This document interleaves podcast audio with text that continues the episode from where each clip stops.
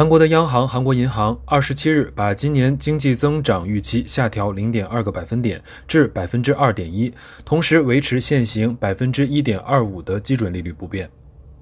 韩国央行在一份声明中表示，韩国经济增势减弱，尽管投资不振的现象有所缓解，但由于新冠肺炎疫情扩散，国内消费萎缩，出口放缓。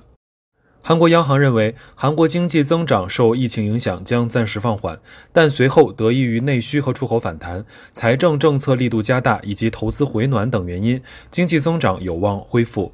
央行对韩国明年经济的增长预期维持在百分之二点四不变。韩国央行同时判断通胀压力会维持在低水平，将继续实行宽松货币政策。